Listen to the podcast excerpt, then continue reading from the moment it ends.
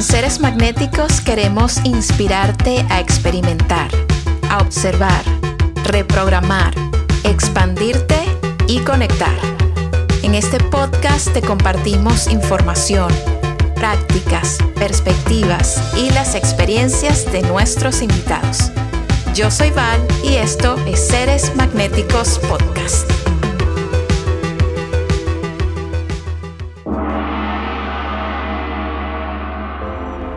Daniela Chávez es una mujer extraordinaria que ha tenido una historia de vida llena de retos, lo que la llevó a profundizar en herramientas y técnicas de autoconocimiento, expansión de conciencia y sanación.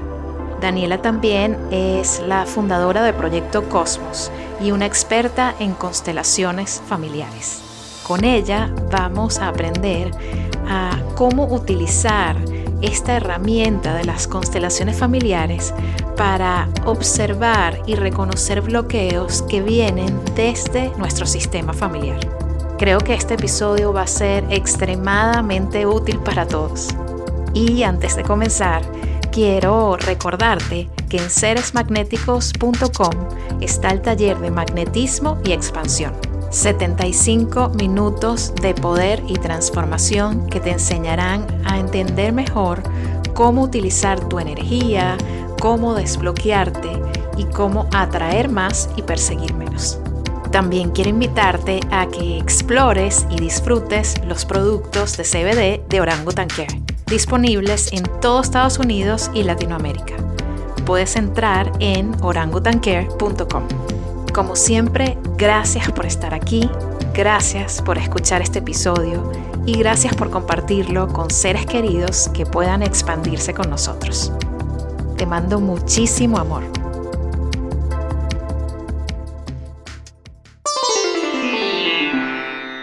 Y es un placer enorme, un gusto, una alegría, una sincronicidad máxima recibirte, Daniela, de Proyecto Cosmos, aquí en Seres Magnéticos Podcast. ¿Cómo te sientes, Dani? Ay, me encanta. Bueno, yo estoy súper emocionada y súper feliz porque soy fan de este proyecto. Soy fan de seres magnéticos desde casi los primerititos que salieron.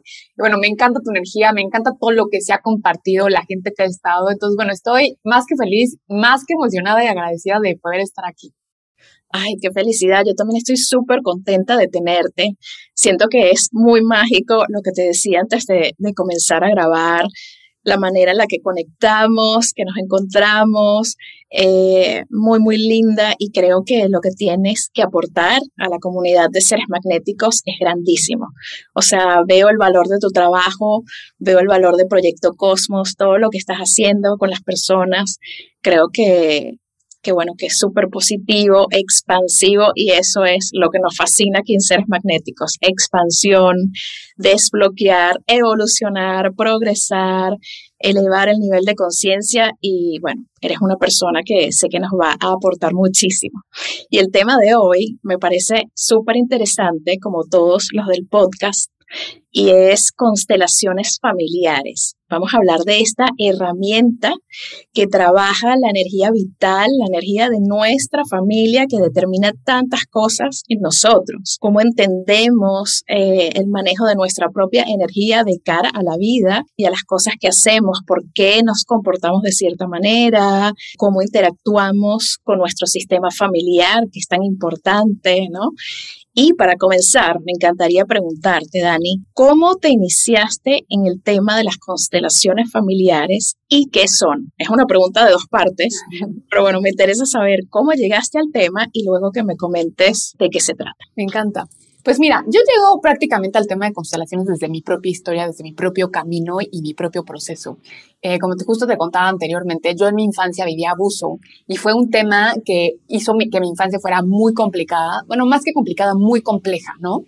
Y hasta que yo cumplo 18 años, en mi casa se nos abre literal como que esa cajita de Pandora a toda la familia, literal, así como bomba en la cara. Y yo empiezo a hacer un proceso de terapia, pero un proceso de terapia en el que primero empecé a platicar, a hablar todo lo que haya pasado, como entender la situación. Y me tomó todavía un par de años, eh, no sé, cuatro o cinco años, hasta que yo llego con una terapeuta hacía este proceso, ¿no? Y más que el tema de la constelación, porque, bueno, si bien sí constelábamos porque era una herramienta, sino como desde esta mirada sistémica. ¿Qué quiere decir esta mirada sistémica? Entender que nosotros pertenecemos a un sistema, que es la familia, y un sistema que quiere decir, Val, que somos elementos sueltos interconectados entre sí. Entonces, lo que le pasa a uno afecta a todos. Y hasta que yo llego a esa terapia, tengo como un parteaguas en mi proceso, en mi entendimiento, en mi proceso de, ir sanando todo esto que había pasado en mi infancia, en ir sanando todo esto tan complejo que, que se abría en mi familia. Y un poco desde ahí y de ver, después de muchos años, como el impacto que había tenido, es que yo decido adentrarme porque decía, no, o sea, esto tiene que llegar a más gente, porque si no lo vemos desde esa mirada, mientras yo me siga trabajando como algo individual, sin entender que de mi papá y de mi mamá me viene la vida y que a ellos les viene de sus padres, que son mis abuelos, pues sigo viendo, hace cuenta como si solamente estoy viendo un pedazo muy chiquito de todo el mapa. Entonces, yo llego aquí desde mi propio camino. Yo probé, he probado infinidad de cosas, o sea, de verdad, desde cosas muy tradicionales hasta cosas ya, como te decía al principio, de cosas que ya he llegado al lugar y he dicho, ching, o sea, ¿qué hago aquí? ¿Real qué hago aquí? No, pero ya estoy aquí, o sea, ya no sé si puedo decir que siempre ya no. Medicinas sagradas, plantas, algo que también en su momento tuvo mucho impacto en mí fue como terapia psicocorporal, ¿no? Que es como otra capa y otra forma de reconocernos y de explorarnos, ¿no? Y, y, como otra capa donde también hay información muy interesante, pero sin duda lo que ha hecho un parteaguas fue esta mirada de entender que soy parte de una familia completa, que no es, soy solamente yo. Entonces, un poco desde ahí y con esa introducción, las constelaciones son una herramienta y, a mí me gustaría que eso quede como muy claro. Una constelación no te va a solucionar las cosas. Una constelación es una herramienta de un proceso terapéutico. Mira, Val, yo he probado millones de cosas y con muchos amigos y con mucha gente yo siempre le digo, bueno, sí, uno podrá hacer 20 ayahuascas, 20 sapos, pero nada va a igualar a un proceso terapéutico. Claro nada va a igualar a que te quedes con un terapeuta todas las semanas por al menos uno o dos años. Eh, uno va a veces a muchos procesos y recibe mucha información, ¿no? Cosas muy alternativas, pero después hay que saber cómo integrar toda esa información, ¿no? Cómo la integro, la hago parte, la digiero, porque si nada más voy y tomo información, se queda ahí. Es como, que ya me lo dijeron, ok, pero ahora cómo lo integro, cómo lo sano, ¿no? Si, si tuviéramos que usar esa palabra. Entonces, las constelaciones es una herramienta que sistematiza, un alemán que se llama Bert Hellinger, y digo sistematiza porque él como que no es que las inventa al 100, él sistematiza, él junta como todos los puntitos de muchas herramientas de análisis transaccional, de cosas que tienen que ver también con psicocorporal. Él, lo que tiene muy interesante es que él vive muchos años con los zulúes en África y ellos son un pueblo originario. Y entonces los pueblos originarios tienen una conexión con el universo, con el todo, con los ancestros, y él ahí siempre dice en sus libros que ahí recibe prácticamente una educación espiritual, una práctica espiritual importantísima. Y él ahí empieza a observar muchos temas de los ancestros, como la importancia que tienen los ancestros, como dentro de los pueblos originarios, ¿no? Como el lugar que tienen los abuelos, el lugar que tienen como los que nos precedieron. Y él sistematiza este método, que es la constelación familiar, que lo que busca la constelación es que cada persona dentro del sistema familiar pueda ocupar su lugar, ¿no? Entendiendo que están los papás, nosotros somos los hijos, están los nietos, ¿no? Y que cada uno tiene un lugar, cada uno tiene un rol, que no podemos excluir a nadie, que hay como un orden de cómo deben darse las cosas para que la familia pueda fluir en amor. Y cuando él regresa de África, después, bueno, tiene una historia muy interesante, porque él era primero como sacerdote, se va ahí de misionero y cuando regresa pues se da cuenta que ya no puede ser sacerdote, se mete a estudiar millones de cosas, sistematiza este método y empieza a ver que hay un patrón en las familias, que no importa si son africanas, alemanas, latinas, pero que más o menos todas las cosas se comportan de la misma manera. Entonces la constelación es una gran herramienta para literal ponernos en nuestro lugar y poner, encontrar a veces a dónde estamos mirando, que muchas veces estamos mirando como en un lugar que tal vez no es el que nos corresponde. totalmente. Qué interesante, Dani. O sea, es súper expansivo poder empezar a ver las cosas distinto y simplemente empezar a, observar, ¿no? Sin, sin apuntar, sin emitir juicios, sino tener como un entendimiento más extenso de nuestro propio sistema. Y cuéntame cuando alguien desea aproximarse a esta herramienta. ¿Cómo es esa, esa primera sesión que ya sabemos que no es una cosa, no es una solución express, que ya después de, hacer una constelación ya, listo, se, se arregló todo y ya estamos perfectos, sino ¿Cómo es esa aproximación? Alguien que nunca haya hecho esto, ¿qué es lo que sucede en una constelación y qué es lo que debería seguir haciendo para poder darle el máximo, sacarle el máximo provecho a la herramienta? Me encanta. Fíjate, una constelación, yo siempre diría a la gente, es importantísimo al final que tengan un proceso terapéutico. Y luego la gente me dice, ¿qué puedo constelar? Y yo siempre digo, revisa con tu terapeuta, ¿no? O sea, si tú ya estás en un proceso terapéutico, revisa con tu terapeuta cuál sería un buen tema constelar. Porque ¿qué va a ser la constelación? En la constelación lo que pasa, Val, es que se abre algo que se le llama campo mórfico o campo morfogenético. Este es un concepto que define un americano que se llama Rupert Sheldrake, que él dice que cuando nosotros estamos, o sea, nosotros todo el tiempo tenemos acceso a toda la información, a toda la información, a tu información, a mi información, a la información del inconsciente, y se da cuenta que ese campo es el que nos permite conectar y, y, después de muchos experimentos y de hablar, obviamente, él con Hellinger, se dan cuenta que eso pasaba en este ejercicio. Y él empieza a notar que este campo mórfico está todo el tiempo latente y hacen algún experimento. Por ejemplo, hay por ahí un experimento muy interesante de enseñan a unos changuitos de una parte del mundo a comer papas y después se dan cuenta que otros changuitos de otra parte del mundo comen las mismas papas sin haber adquirido ese aprendizaje, ¿no? Y, ellos dicen, claro, es que es el campo mórfico. La información es como, yo ya tengo esta energía, o sea, es como, el changuito ya se come la papa y entonces pone esa energía disponible para todos los demás. Entonces, ¿qué pasa en una constelación? y siempre digo, esto es un poco difícil de explicar porque es una experiencia prácticamente, ¿no? Habrá mucha gente que aquí va a decir, pero ¿cómo puede pasar eso? O sea, es algo que tienen que sí o sí experimentar. La constelación lo que hace es de alguna manera poder entrar como a nuestro inconsciente y poder abrir ese campo mórfico donde está toda la información. Acuérdense que nosotros como seres humanos, yo, Daniela, dentro de mí traigo toda la información de mi mamá, traigo toda la información de mi papá, traigo toda la información de mis abuelos. Toda esa información está en mi inconsciente. Está obviamente también toda la información de mi infancia, todo lo que me dolió, todas las heridas, pero también al estar la información de mis padres está toda, todas sus heridas también. Están también todos los traumas. Y algo que es bien importante entender, Val, en el tema de trauma es que muchas veces nosotros pensamos en trauma solamente como, como estas situaciones como extremas, ¿no? Así como secuestro, guerra, violaciones, o sea, como estas cosas que mucha gente dice, no, bueno, nosotros no hemos vivido ningún trauma. Exacto, eso pasa muchísimo. Eso pasa muchísimo, pero en realidad un trauma es todo lo que no se pudo integrar. Todos los momentos en mi vida que yo no pude integrar, ¿y qué quiere decir integrar? que entendí lo que pasó, que me di cuenta que, que, me dolieron, que si, por ejemplo, fue un tema de pérdida, hubo un duelo, me di permiso de vivir esas emociones, que tuve un proceso. Si yo no tuve ese proceso, normalmente es información que no se pudo integrar. Y en nuestro inconsciente se queda codificado como, como un trauma. Un trauma es todo lo que no podemos integrar. Entonces, ¿qué nos habla? Que vivimos en una sociedad traumatizada, aunque se escuche como un poco fuerte. No, totalmente, sí, totalmente. Así, es. Si lo ponemos como en perspectiva con, con la sociedad, venimos de padres que fueron hijos de abuelos que, por ejemplo, si son mexicanos, tus abuelos que les tocó la revolución, si son de otras partes de Latinoamérica también, si son europeos que vienen, o sea, todos los descendientes europeos, migración que vienen corriendo la guerra y que en aquellos momentos, o sea, como el enfoque era en sobrevivir. No era así de que no, a ver, espérenme, espérenme, necesito sentir esto que estoy, que estoy viviendo, necesito un duelo. Era, no, o sea, no te puedes detener ni a llorar, ni a sentir, ni a vivir tu duelo, ni a entender qué fue lo que pasó, porque si no te mueres, ¿no? Era un estado de sobrevivencia.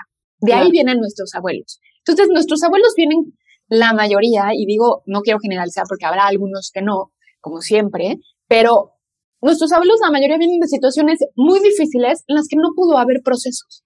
Y por ende ellos criaron a nuestros padres, ¿no? Donde entonces tampoco, o sea, una abuela a su hija es como, no, no, no, pues ya, párate y sigue, porque la vida sigue, no te puedes detener. Nada de que espérenme que necesito unos días para llorar y ¿no? O sea, yo quiero que me digan aquí cuántos abuelos fueron al psicólogo, inclusive cuántos papás. Sí, sí, sí, ninguno, no, mentira, o sea, no vamos a, generalizar. No vamos a generalizar.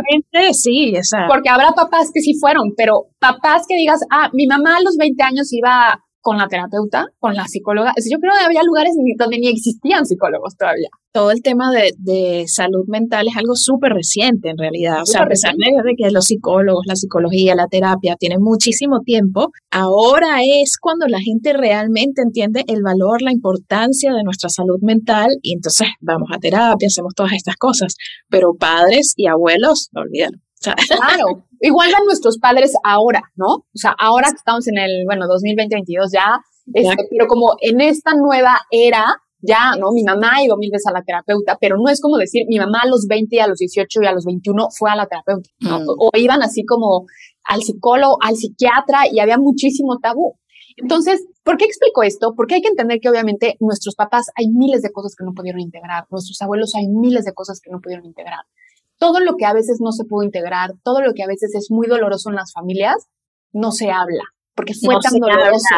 Exactamente, eso te iba a decir, muchos secretos. Muchos secretos. Históricamente las familias guardan demasiados secretos y secretos, o sea, voluntarios de cosas que simplemente les da vergüenza, no quieren comentar, y secretos involuntarios, cosas que ni siquiera se dan cuenta de que tienen que hablar, ¿no? Totalmente, totalmente, porque y, si lo piensas, hace sentido, o sea, como si eso fue tan doloroso y tenemos que sobrevivir. No nos podemos sentar a platicar de esto y, ponernos a llorar porque nos van a matar, ¿no? O porque no nos da la vida, tenemos que seguir adelante. Entonces, también esos secretos se hicieron secretos porque en ese momento se necesitaba que fuera un secreto, por así decirlo, Se necesitaba que, nos pudiéramos enfocar en la vida. Entonces, desde esa visión, después llegamos nosotros, ¿no? Como esta generación hoy de gente yo ya luego digo gente súper consciente, ¿no? Que ya, o sea, está como muy trabajada y que dices, claro, me topo con todo lo que viene dentro de mi familia. Entonces, ¿qué pasa? Y, necesito explicar todo esto para que podamos llegar al tema de la constelación, porque si no les voy a explicar la constelación, van a decir, ¿what? O sea, como, no entendí cómo. Por supuesto, no, total.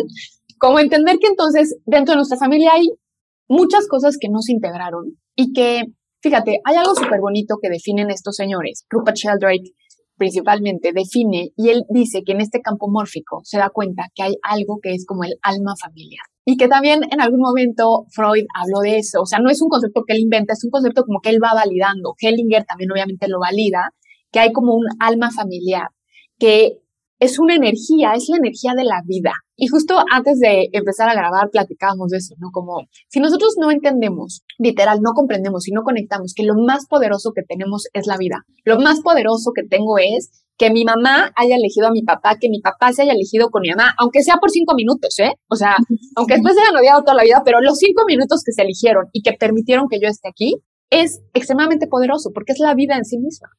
Entonces, la vida se podría decir como dentro de la familia, esta energía de vida tan poderosa hace que siempre va a buscar que haya balance y equilibrio dentro de la familia, ¿no?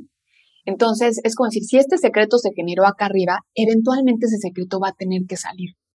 Y el alma familiar siempre va a procurar esa estabilidad y a veces esa estabilidad, ese equilibrio puede tomar varias generaciones, ¿no? No es así como decir, ah, mi mamá hizo el secreto, yo lo sé. No, a veces puede tomar porque todo lo que pasa es lo que se necesitó en ese momento. Y a veces se necesitó que un secreto durara tres generaciones, porque eso era lo que iba a permitir más vida. ¿Sí me explico? O sea, la familia está al servicio de la vida, está al servicio de la evolución. Entonces, algo que es bien importante que vayamos viendo desde esta mirada es que todo lo que pasó en la familia pasó porque era lo necesario para que uno siga, para que se siga dando la vida dentro de la familia.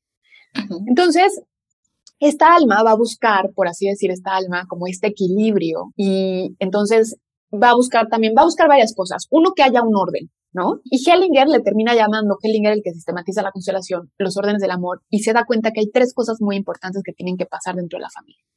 Uno es como el orden de pertenencia. ¿Qué quiere decir eso? Que todos pertenecemos a la familia. No podemos excluir a nadie. No podemos dejar de hablar del tío que es alcohólico, no podemos dejar de hablar de la tía que se casó con alguien que no era aceptado por la familia y entonces ya casi como que ni la, o sea, todas, todas las personas que excluimos o todas las situaciones, ¿no? Que son justo los secretos, ¿no? Como esto tan difícil, tan duro, ya lo excluimos, ya no lo vamos a hablar. Al final, esta alma familiar, por así decir, como esta energía de vida, va a buscar que eso vuelva. ¿Y cómo vuelve? Pues entonces pues tenemos a un miembro de la familia repitiendo ese patrón, repitiendo una experiencia con la intención de que toda la familia eventualmente pueda volver a decir, ay, ¿no se acuerdan que había un tío? Lo que resiste, persiste, ¿no? Este... Exactamente, lo que resiste, persiste. Y entonces alguien lo repite. Y si la familia se resiste a verlo, casi que el alma familiar dice, no se preocupen, alguien más lo vuelve a hacer, ¿no? Hasta que la familia pueda voltear a ver o alguien del sistema pueda voltear a ver y decir, oiga, no, espérense, ese tío sí pertenece. Entonces, el primer orden es como esta parte pertenencia, todos pertenecemos. El segundo es un tema de jerarquía. Y esto es bien interesante porque jerarquía se refiere a que todos tenemos un lugar específico, todos ocupamos un lugar dentro de nuestra familia. Los padres son los grandes, los hijos son los chicos, el hermano más grande es el más grande, el chiquito, ¿no? O sea, como esto que de pronto puede ser tan obvio, de pronto es lo que más fácil se desordena porque de pronto todos, es muy fácil que de pronto nosotros nos empezamos a comportar como mamá de nuestra mamá. Mamá, haz y mamá, tómate. Y, ya la regañas, ya como, o sea, literal como si fuéramos su mamá. O lo que platicamos hace rato, ¿no? Los hijos que de pronto por situaciones de la vida tienen que ocupar el, rol de un papá, de cuidar a los hermanos. Y todo esto empieza a desordenar, porque es como, pues sí, pero tú eres el hijo chiquito, no eres el hijo grande y no tienes por qué estar regañando ni cuestionando y empezamos a ocupar roles o también, por ejemplo, roles que a veces se pueden ver muy comunes. No sé, mi mamá está solita y yo puedo ser hombre o mujer y empezar a ocupar como un rol de pareja. Y no de pareja en lo amoroso, sino de pareja como en, en la compañía. Voy a todos lados con en la protección, en mi rol. Entonces yo a todos lados con mi mamá, nos vamos de vacaciones, la llevo acá. ¿Y qué va a hacer eso? Pues va a hacer que sea muy difícil para ti encontrar otra pareja. Porque tú energéticamente eres como ya una pareja de alguien más. Totalmente. ¿Qué quiere decir eso? Que estás en el lugar equivocado, ¿no? O sea, tu mirada está puesta en tu mamá. Gente me dice, luego en redes, ¿no? Me dicen no, mucho, pero yo me llevo increíble con mi mamá y no tengo pareja. Y yo les digo, claro, por eso no tienes pareja. porque hay que entender, es tu mamá. claro, porque hay que entender esa línea muy delgada entre llevarme increíble con mi mamá y entre ser madre e hija y entender cuál es el límite Claro. Porque a veces, o sea, no puedes tener pareja porque te llevas fatal, porque hay cosas no, no resueltas con mamá, pero si de pronto dices, oye, pero yo me llevo increíble, o sea, de verdad, es como, claro, y también por eso, porque tal vez tu mirada puede estar tan puesta en tu mamá que no hay espacio para otra cosa, porque tu mirada está puesta en tu mamá. Entonces, bueno, eso sería a grandes rasgos como este tema de jerarquía, de estar nosotros en nuestro lugar, entender cuáles son los límites, ¿no? Por ejemplo, con papá y mamá, nosotros no podemos ser amigos de nuestros papás, somos sus hijos, no podemos ser su terapeuta, no podemos chutarnos todo lo que pasa entre papá y mamá, que mamá nos habla y se queja de papá, o sea, todo eso les pertenece a ellos. Total. Entonces, bueno, suena súper lógico, Dani, o sea, suena súper lógico, pero, pero inevitablemente yo creo que la gente que, que escucha en este momento seguramente estará pensando, he cruzado esta línea muchas veces. Muchísimas, todos, ¿no? ¿Sabes? Tratar de solucionarle un problema a, alguno de nuestros papás, ser la figura complementaria para, para alguno de nuestros papás, eh, regañarlos con algo, te tomaste la medicina, tienes que ir al médico. claro, claro. ¿Y desde qué lugar, no? Porque, o sea, no se trata tampoco como de decir, ah, bueno, entonces no lo cuido. No, o sea, sí lo puedes cuidar, pero fíjate, aquí como la clave, Val, es nosotros como hijos tenemos que respetar la manera en la que nuestros papás deciden vivir su vida, respetarla. Y cuando digo respetarla es como dejar de juzgar la manera en cómo ellos deciden vivir su vida. Entender todo el tiempo, volver nosotros a nuestro lugar y decir, ok, yo soy la pequeña, ellos son los grandes. Ellos siempre van a ser más grandes que nosotros. No importa que yo tenga 60 años, mi mamá va a tener 80. Va a ser más grande que yo. Lleva más tiempo en la vida. Mm. Entonces, desde ahí nosotros es como, ok, también mi mamá sabe qué decisiones tomar tenemos que también a veces dignificar a nuestros padres, porque es muy fácil hoy nosotros como hijos venir a juzgar a nuestros papás. Por ejemplo, yo, Daniela, con mis parámetros y referencias de mujer empoderada del siglo XX, ¿no? Del 20, desde el 2022 ya. Sí.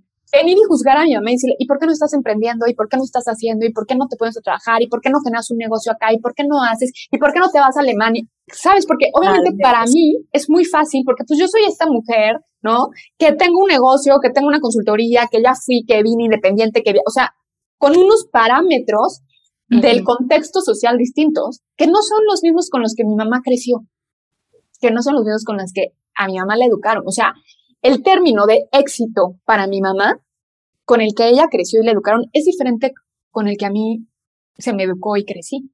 Total. Y después yo como hijo quiero ir a meterle ese concepto a mi mamá y decir, es que ¿por qué no emprendes, mamá? ¿Por qué no haces un negocio? Porque no tienes un negocio digital. Exacto, Tu mamá no sabe cómo. claro, ¿no? O decir, claro, y, y como decís, es que yo quiero que mi mamá sea feliz, claro, pero es que mi mamá va a ser feliz dentro de su concepto de felicidad, que probablemente es diferente a mi concepto de felicidad. Por supuesto. Yo muchas veces le digo a, gente, le digo, a ver, hoy nosotras como mujeres, por ejemplo, latinoamericanas, hoy si yo me caso, el divorcio está sobre la mesa. Si yo me caso, ya es una posibilidad inmediata. Es como, bueno, ¿qué es lo peor que puede pasar si no funciona? Pues nos divorciamos, ¿no? O sea, es como algo muy sencillo. Cuando mi mamá se casó hace 40 años, el divorcio no estaba sobre la mesa en México al menos. Sí, sí. Fuera o sea, no te casas dices, bueno, lo peor que puedes hacer es que te divorcias. No estaba esa posibilidad. Entonces, pues para nuestras mamás, tener que separarse, divorciarse, ha sido un proceso muy duro porque ellas no crecieron con esa posibilidad. Y después nosotros como hijos decimos, pero mamá, pues ya, sepárate, divórciate. Y nuestros papás viven un proceso y entonces aquí es cuando digo, tenemos también que empezar a ver a nuestros papás desde esa mirada. Somos seres totalmente distintos. No puedo llegar yo a juzgar a mi mamá con mis parámetros, con mis referencias, con lo que yo hago, con el tipo de creencias y conceptos que tengo versus los que ella tiene. Entonces hay que respetar la vida y la forma en la que han decidido vivir nuestros papás. Y el último orden que tiene que ver con, con todo este tema de la familia para que la familia pueda confluir en amor, por así decir, es el dar y tomar, ¿no? Los padres dan y los hijos toman. Y los tres órdenes están mezclados porque muchas veces siempre vas a decir, ah, bueno, pero claro, ahora si yo ya soy papá de mi mamá, pues ya estoy en un orden diferente y ahora yo ya le doy, mi mamá toma. Y entonces, bueno, ya se empieza a hacer ahí como un rollo que ya hay que ir trabajando, pero también entender muy bien como este orden de dar y tomar, que también es un orden que, por ejemplo, se puede ver también mucho en la pareja, ¿no? En la pareja tenemos que ir dando y tomando de la misma manera. Cuando uno da muchísimo, se va a hacer una cosa que se va a desequilibrar, ¿no? También luego mucha gente dice, pero no inventes, yo le di todo a mi novio y se fue. Claro, ¿no? O sea, desde esta mirada sería obvio, porque le diste tanto que él ahora ya no te lo puede dar, ya no te puede igualar. Y entonces lo más fácil es irme, porque ya no puedo igualar tanto que me has dado. Wow. Entonces, Parecen cosas como, o sea, eh, conceptos que tienen toda la lógica, pero cuando te vas a, la práctica, digamos, a la situación que ya están dando, las situaciones de tu vida que están andando, dices, wow, o sea, de verdad, o sea, esta, esta lógica en, en, práctica para todos. O sea, acá estoy pensando en mi vida, en la vida de mis amigas, de mis amigos, de, o sea, veo así mientras nos vas comentando y digo, todas estas líneas de dar y tomar, de la jerarquía y de que todos pertenecemos, todo eso, o sea, está distorsionado completamente. Claro, sí, en la familia se va como, se va desordenando. Y fíjate qué interesante porque al final, sí, aplica como en muchas índoles, ¿no? Así como lo podemos ver en padres, dar y tomar, pues en pareja también hay un orden. O sea, para que una pareja siempre pueda avanzar, el orden de dar y tomar debe estar muy equilibrado. Y, eso es muy común, o sea, estoy seguro que todo el mundo ubica a una amiga, un amigo o uno mismo, decir, pero le di todo y al final se fue. Claro, porque ya no te puede dar de regreso. Y entonces lo más fácil es irme. O sea, es tan grande que ya no puedo darte regreso, entonces lo más fácil es irme. Entonces, imagínate, desde estos tres órdenes, ¿qué pasa en nuestra familia?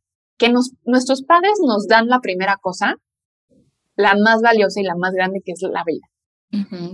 Y nosotros como hijos, Val, no va a haber nada que podamos hacer, nada que pueda, eh, ¿sabes? Como igualar la vida que nos dieron. Nada que nosotros podamos hacer va a poder igualar eso. Entonces nosotros como hijos vamos a querer desde que somos muy chiquitos, desde que somos pequeñitos, ayudar a nuestros papás como, como en esta deuda, y uso esta palabra porque sería como la más, pero no quiero decir que ya estamos en deuda por la vida que nos dieron, pero es como decir, es tan grande esto que nos dieron que después la única manera que tengo para igualar es ayudar a mis papás en todo lo que ellos no hayan podido. ¿Y qué quiere decir todo eso que ellos no hayan podido? ¿No? Todo lo que ellos no pudieron integrar. Entonces, como hijos, desde que nosotros somos pequeñitos, porque cuando nosotros somos pequeñitos es como cuando más sabios somos, no es nuestra sabiduría y nuestro amor como más puro. Si yo veo que mi papá, desde el inconsciente, todo esto acuérdense que pasa a nivel inconsciente, veo que no pudo, no sé, con un tema mm, de dinero, yo de chiquito digo, no te preocupes, yo te ayudo con esto. Y entonces aquí es cuando nosotros empezamos a repetir. Hay dos maneras en las que nosotros ayudamos al sistema familiar. Una es repitiendo. ¿Qué quiere decir repitiendo? Repito un patrón, ¿no? Por ejemplo, eh, mi papá, mi abuelito no tuvo dinero, mi papá no tuvo dinero, entonces yo por ende no puedo tener dinero, porque es una cosa que repito. Y a veces nosotros repetimos también para pertenecer, porque vale, lo que nosotros más que, todos los seres humanos, ¿eh? Lo que un ser humano más quiere en esta vida, de manera inconsciente, natural, es que los seres que te dieron la vida te acepten. Claro porque te dieron la vida. Claro. Tiene todo el sentido, es que es poderosísimo, es como gracias a ellos estás aquí. Entonces, lo que más queremos es que ellos nos acepten, es pertenecer a ellos y, a toda mi familia. Entonces, yo a veces voy a repetir por pertenecer. O sea, si todas las mujeres de mi familia son amas de casa, pues tal vez de pronto yo no puedo salir y decir, ah, yo quiero ser la emprendedora, porque... Claro, te sentirías súper culpable si tú eres una mujer de negocios exitosa y, y, no estás en tu casa. O sea, claro.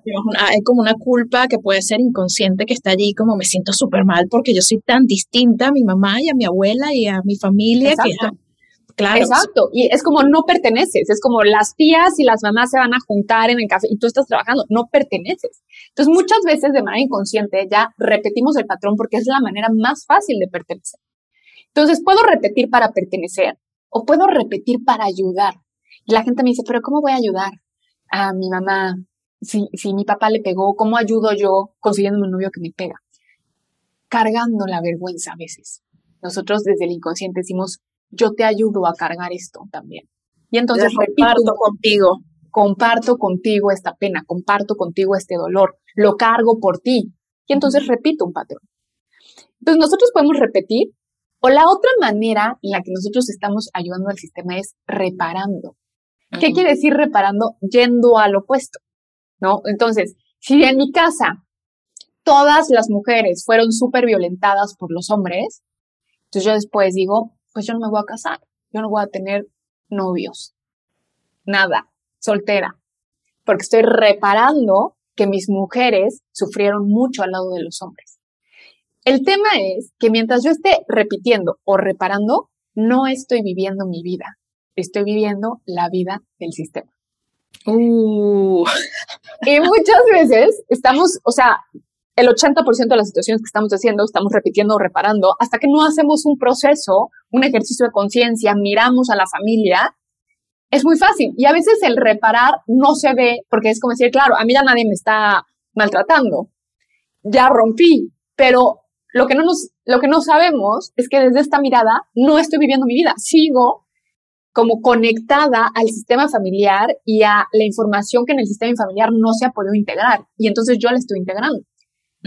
Entonces es muy fuerte porque de pronto se nos puede ir la vida y decir, claro, todavía ni siquiera empiezo a vivir mi vida. Llevo repitiendo los patrones de mi papá, los patrones de mi mamá, reparando, repitiendo y todavía ni siquiera sé cuáles son las decisiones que realmente yo quiero. No sé si realmente quiero tener hijos o no. Tal vez decidí no tener hijos porque estaba reparándoles algo al sistema familiar, pero tal vez en realidad, pues, la gente lo trabaja en terapia y dice, ah, ¿qué creen? Pues sí quiero ser mamá. Claro, puede pasar, ¿no? O sea, puede pasar. Es muy común, ¿no? Como, como una vez que ya miré de dónde viene la herida, entonces es como decir, ah, no, ¿qué creen? Yo sí quiero. Claro, sí, o sea, una vez que te elevas, o sea, que tienes como esta perspectiva y elevas tu nivel de conciencia, que ya puedes observar lo que no habías visto, ya creo que sí, ahí totalmente hay espacio, se abre este espacio, ¿no? Como para decidir por uno mismo.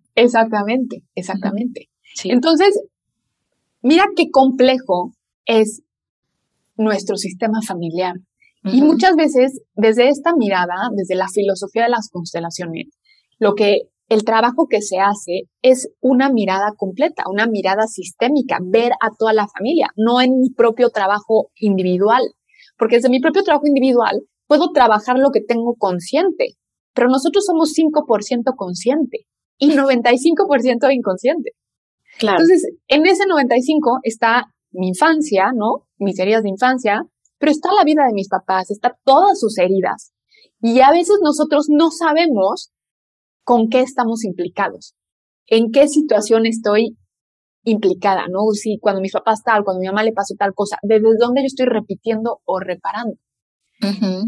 Entonces, con todo esto en contexto, ¿qué es la constelación familiar? La constelación familiar es un ejercicio, es una herramienta que, si bien hoy hay muchas maneras de hacerla, como que la original es una herramienta que se hace con un grupo de personas, donde la persona que va a constelar va a constelar un tema y puede constelar absolutamente todo, ¿vale? O sea, desde decir, vengo a constelar por qué no tengo trabajo, por qué no tengo dinero, por qué mm, vivo al día, por qué no tengo novio, por qué en pareja tal, temas de infidelidad, cualquier tema. ¿Y qué se va a buscar en la constelación? Se va a buscar esa situación, a qué, se va a buscar como que la raíz. Y la raíz muchas veces no tiene que ver con nosotros, tiene que ver con una situación de mi familia. ¿Y qué tengo que ver yo ahí? Que quiere decir que yo tengo la mirada puesta en esa situación y entonces por ende yo la estoy o repitiendo o reparando, ¿no? Y entonces la constelación es un ejercicio que la verdad parece bastante mágico porque las personas seleccionan representantes que no te conocen, que no saben tu historia. Y entonces, por ejemplo, si yo fuera a constelar, busco un representante del grupo que está ahí, es un grupo de personas, pueden ser grandes o pequeños, donde voy a buscar a alguien que represente a mi mamá, alguien que represente a mi papá, alguien que me represente a mí.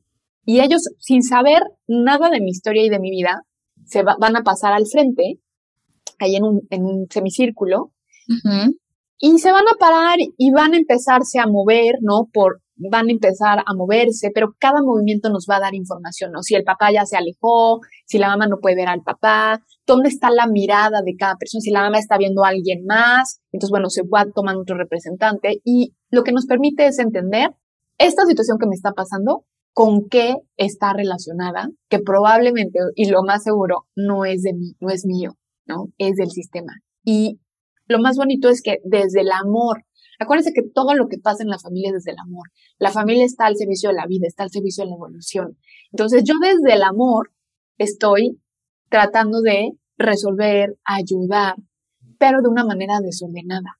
Entonces, la constelación lo que nos permite es poder ponerme yo en mi lugar otra vez, poder cambiar mi mirada. O sea, si yo tenía mi mirada puesta en mi mamá por algo que le pasó a ella y por ende yo hoy no me puedo abrir al éxito, entonces me permite regresarle eso a mi mamá, reconocer que eso no es mío y reconocer que la manera en la que yo más puedo honrar la vida que me dieron es viviendo mi vida, tomando mis propias decisiones, ¿no? Siendo feliz, abriéndome al éxito, abriéndome a la alegría, construyendo.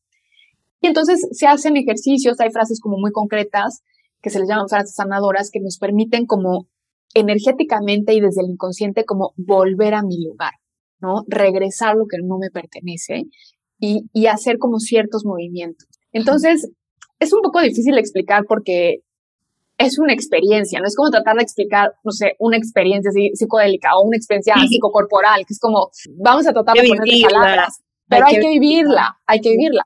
Obviamente, la constelación apoyada de un proceso terapéutico es poderosísima. Claro, tienes, tienes la, la oportunidad de, de luego integrar con más tiempo, con un profesional, todo lo que, lo que pudiste ver y observar, ¿no? En, en la experiencia. Exactamente, exactamente. Porque nosotros venimos tomando estas cosas, Val, desde que somos chiquititos. O sea, justo lo hablábamos antes, y yo le decía, tenemos tan normalizado el embarazo, ¿no? Hoy cada día se embarazan mujeres, cada día nacen bebés, pero no dimensionamos que nosotros como seres humanos estuvimos dentro del cuerpo de otro ser humano. O sea, ya cuando te detienes a pensarlo, aunque digamos, es lo más natural, sí, es fuertísimo, estuviste en las entrañas de otro ser humano. Total. Sí, o sea, súper intenso también la idea, ¿no? El concepto, como... Es súper intenso, ¿no? Sí. Y, y, está tan normalizado, pero estuviste ahí, o sea, te desarrollaste dentro del cuerpo de otro ser humano. Entonces, por ende, el vínculo más importante que vamos a tener es el vínculo con nuestra mamá, también con nuestro papá, pero al final creciste y saliste de del cuerpo de tu madre. Entonces, ese es el vínculo más importante. El, los dos vínculos de la vida, papá y mamá, van a ser los vínculos más importantes que vamos a tener. Si bien no todos somos padres, pero todos somos hijos. Y si nosotros, cada ser humano que está en este planeta es hijo de alguien, precede de dos personas que le dieron la vida. Entonces, nosotros cuando estamos desde la pancita, antes decía, se decía mucho de que, ay, los niños vienen en blanco. Y es como, no, los niños no vienen en blanco. ¿Por qué? Porque tú ya estuviste nueve meses dentro de la pancita, unificado con tu mamá, o sea, viviéndote como una sola cosa. Entonces, desde que estamos en la pancita, el bebé dice, ah, así se siente cuando tiene miedo. Ah, así se siente cuando está triste.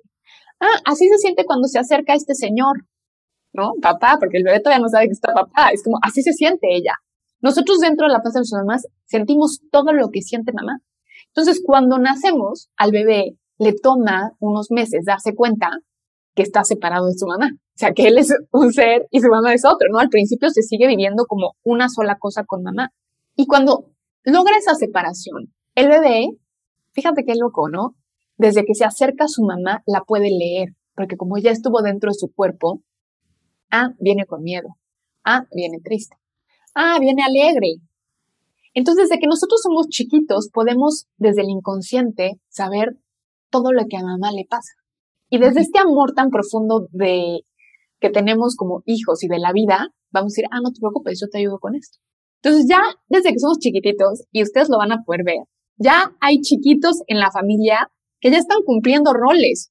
Es como decir, ah, en la casa se dificulta mucho hablar de este tema, no se preocupen, ya estoy yo y entonces ya voy a ser el bebé que se cae infinito para que mamá no se tenga que ocupar del otro, entonces se ocupe de mí. Entonces ya desde que somos chiquitos empezamos a hacer cosas por nuestros papás desde el amor profundo, pero que bueno, hasta que somos adultos las podemos a veces mirar. Claro, sí, está allí como en el subconsciente, ¿no? O sea, qué impresionante eso del de, el tema de, de la mamá de nuestra lectura a nuestra mamá y también la importancia de cómo se sintieron nuestras mamás en el proceso de gestación, qué tipo de mamás son, con qué carga vienen, ¿no? Que conversamos al inicio antes de, grabar, este tema de cuando uno empieza este proceso de observarse, de estudiarse, de ir a terapia, de las primeras cosas que, que suceden es empezar a ver lo que me faltó, lo que no me dieron los papás, que se portaron así, que hicieron esto, que tenían ciertas costumbres, patrones, entonces eso pues se, se transfiere a nosotros, entonces por eso somos así, pero con esta herramienta de, de, de la constelación familiar tenemos la oportunidad de dar mil pasos, ni siquiera hacia atrás, yo creo que hacia arriba, para tener perspectiva y ver con mucha más compasión que ellos, o sea, son seres humanos que también venían con cargas, con, con patrones, ¿no? Con cosas que solucionar, etcétera, y darnos cuenta de que eh, no son el origen de, nuestros problemas, ¿no? Son simplemente como códigos que recibimos, porque una vez que podemos abrirnos a este proceso de observación ya tenemos como espacio para, para decidir y eso hace que automáticamente pues el proceso de, de, evolución, de progreso, de sanación para nosotros mismos a nivel personal se facilite. Es como darle aire a las situaciones, o sea, esa es la, la sensación que me da el ejercicio de, de constelar, como empezar a ver desde una distancia con calma, ¿no? Sin estar dentro del propio tema que, que nos está como preocupando, generando ansiedad o bloqueos o lo que sea, salirse un poco, ¿no? Dar espacio y poder observar la raíz de ese problema, de dónde viene, entender que posiblemente no es nuestro. Y como dices tú, que me fascinó eso, devolverlo. devolverlo, totalmente. Y, y me encanta lo que dices porque al final esta mirada, esta mirada como transgeneracional, como entendernos como parte de un sistema, es una mirada súper amorosa, porque a lo que nos va a llevar va a ser a un amor profundo y a una compasión profunda. Y, Y fíjate, hoy que está tan de moda en, en, todos los temas de sanación y que yo amo que la espiritualidad hoy esté de moda porque de alguna manera, pues de moda o no, a más gente le llega, ¿no? Que cuando no estaba de moda. Y ahora que está tan de moda todo esto, ¿cuánto vemos de trabajo del niño interno, no?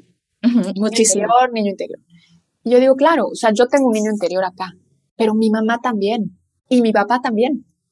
Y después yo vengo como hija a decir, no, es que me hicieron y yo cuando fui chiquita y tal. Y se nos olvida que ellos también traen un niño interior muy herido también, poco trabajado, poco mirado.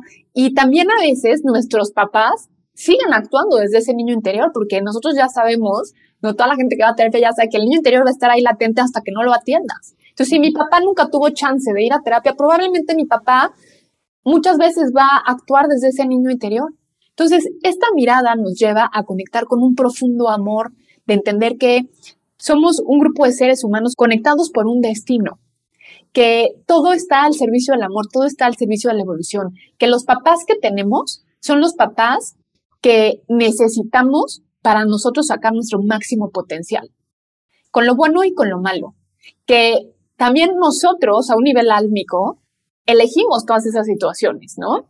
Las pactamos, o sea, ya como a un nivel álmico. Y también ver que a nuestros padres siempre, más allá de agradecerles, o sea, bueno, lo más importante que tenemos es la vida, ¿no? Y, y una de las frases como más comunes dentro de esta mirada es como gracias por la vida que me diste. Con eso es más que suficiente y de los demás me encargo yo. O sea, todo lo que me toque trabajar a mí ya me toca a mí, porque con la vida, con lo que tú hiciste para que yo esté aquí, es más que suficiente.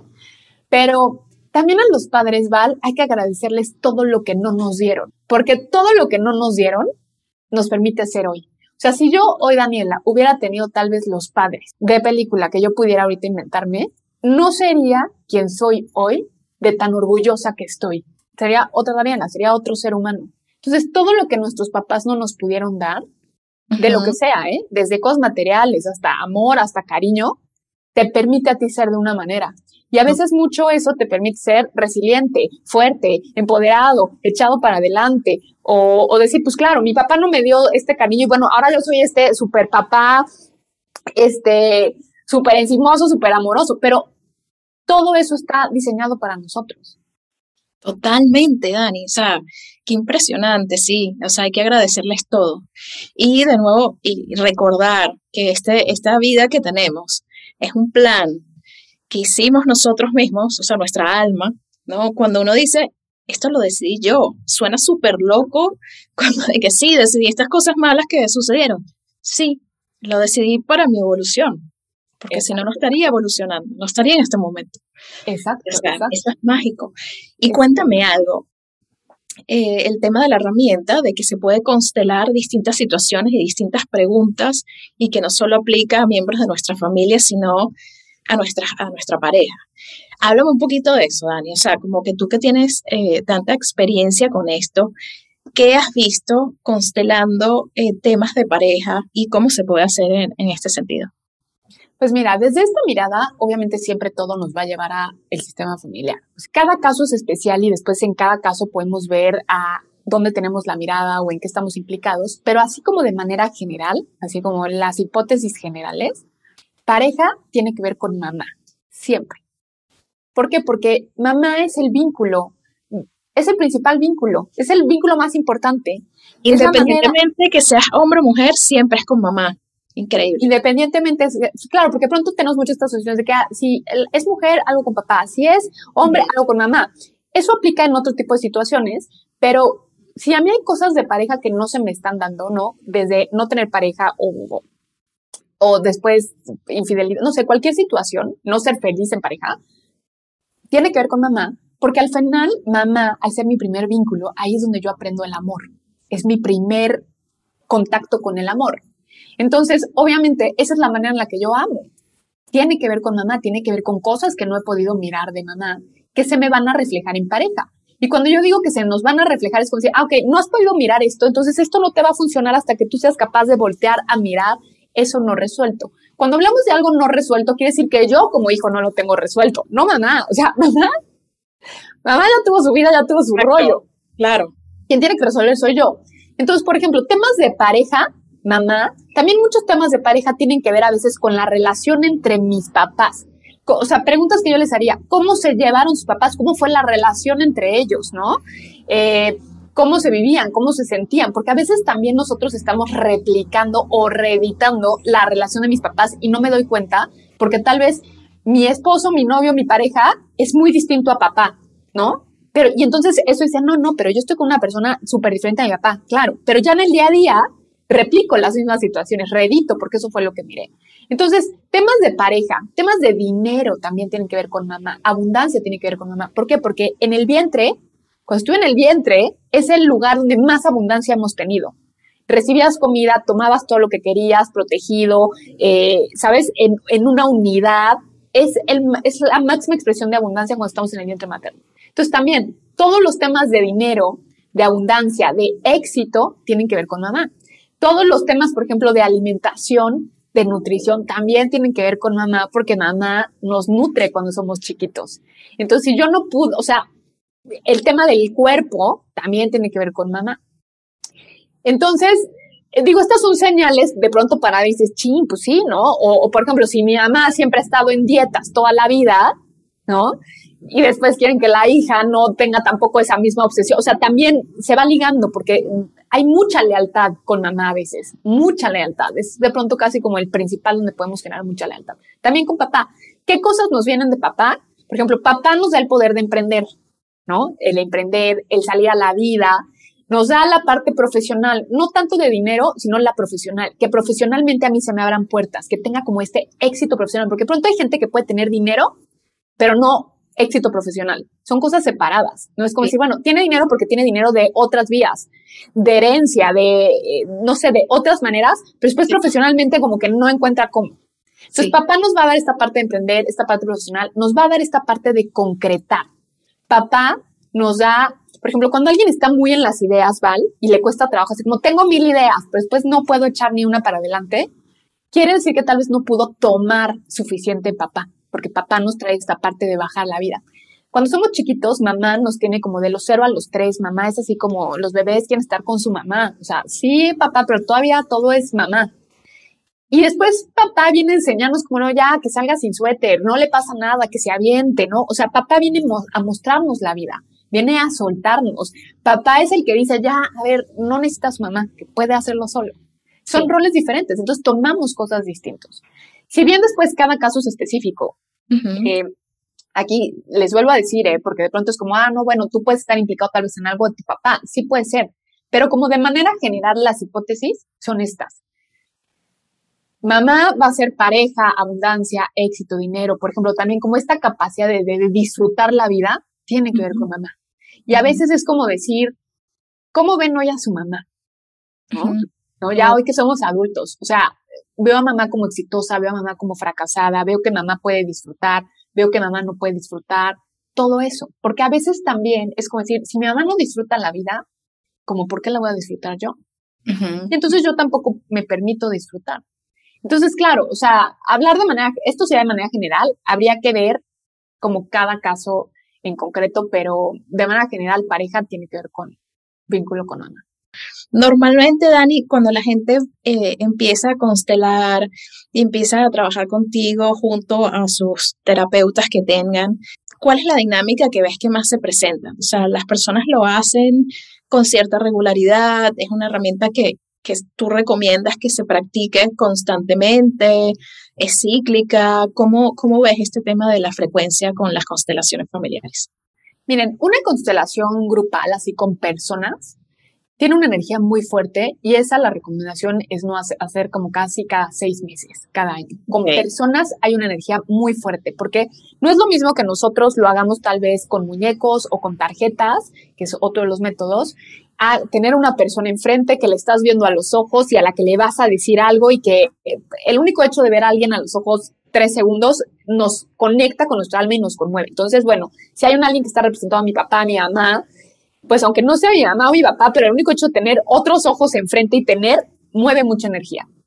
Ese por ese lado. Después hay otros métodos de gente que, consteladores que lo pueden hacer con muñecos, con unas tarjetas especiales también que se usan para este tipo de, procesos, que puede ser mucho más recurrente, ¿no? Y también, por ejemplo, yo en mi caso lo que hago, yo hago procesos de terapia. yo no constelo de una sola vez.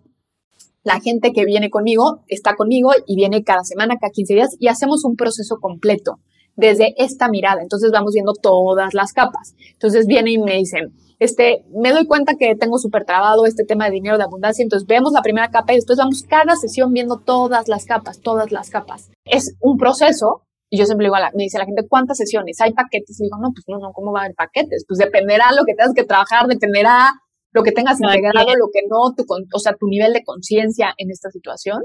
Pero si la gente quisiera hacerlo con personas, yo les diría, y están ya en un proceso terapéutico, revisar con su terapeuta qué les recomienda constelar y pudiera ser seis meses, un año, porque el de personas tiene un impacto fuerte. También se dice que cuando nosotros constelamos con personas, el resultado de ese movimiento puede tardar hasta un año en verse en el 3D. Wow. Porque va a mover energía de muchas maneras. De todas formas, ya sea con personas, con muñecos, eh, el proceso terapéutico como lo hago yo, eh, es, una, es una mirada que mueve mucha energía constantemente. Porque el hecho de yo, por, ejemplo, si yo estoy en el lugar equivocado, ¿no? Siendo mamá de mi mamá y de pronto me pongo en mi lugar, pues muchas veces al principio genera una crisis, porque mi mamá va a decir cómo, y mi mamá es como, no, mamá, yo ya soy tu hija, no vuelvo a mi lugar. Entonces tal vez mi mamá va a seguir esperando. Entonces se generan movimientos, o sea, esa energía que impacta, porque en el 3D se mueven cosas que pues las demás personas dicen, ¿cómo? Pero pues si tú estás aquí siendo el papá de la familia y como que ya no vas a hacer. Y entonces eso permite que los demás también se pongan en su lugar. Pero bueno, al principio puede haber ahí de pronto un poco de catarsis, pero que eventualmente va a acomodar porque cuando algo está desordenado, es como cuando vamos a limpiar el closet, sacas toda la ropa y llega un momento en que dices, no inventes, ¿para qué la saqué? No, o sea, no, cuando, cuando está todo muy desordenado, hay más desorden, pero eventualmente empiezas a limpiar y entonces se termina ordenando. Exacto, toma tiempo, como todo. Claro, toma tiempo.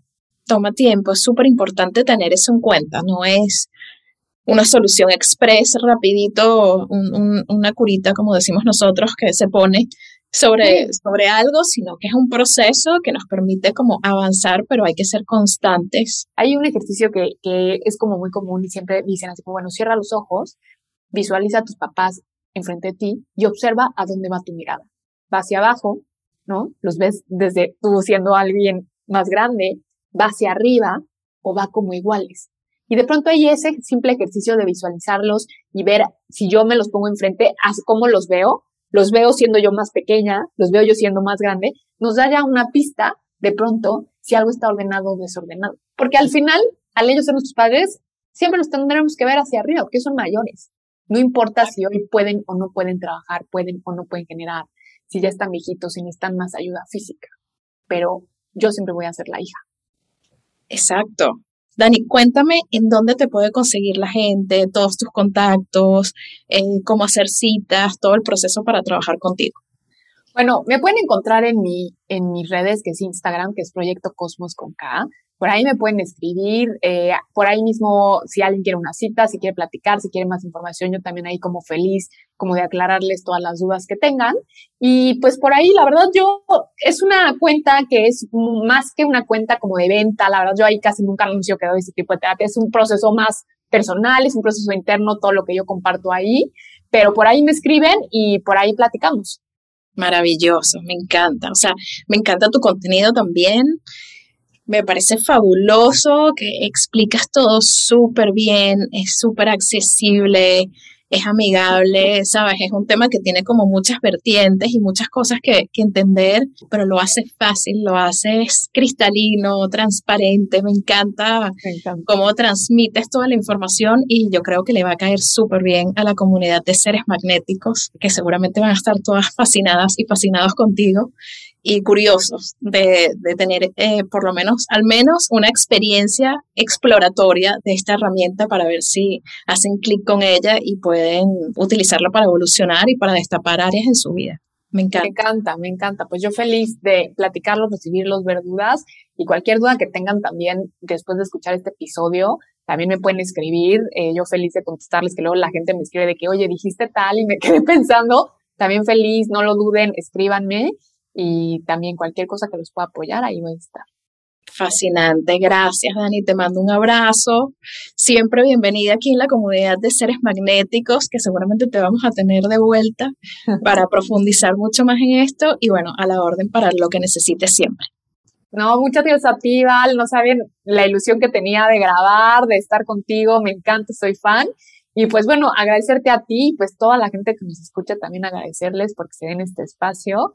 Y pues nada más. Gracias, Dani. Te mando un beso. Hasta luego. Acompáñanos en Instagram. Somos Seres Magnéticos. Y disfruta nuestros talleres y charlas en seresmagnéticos.com.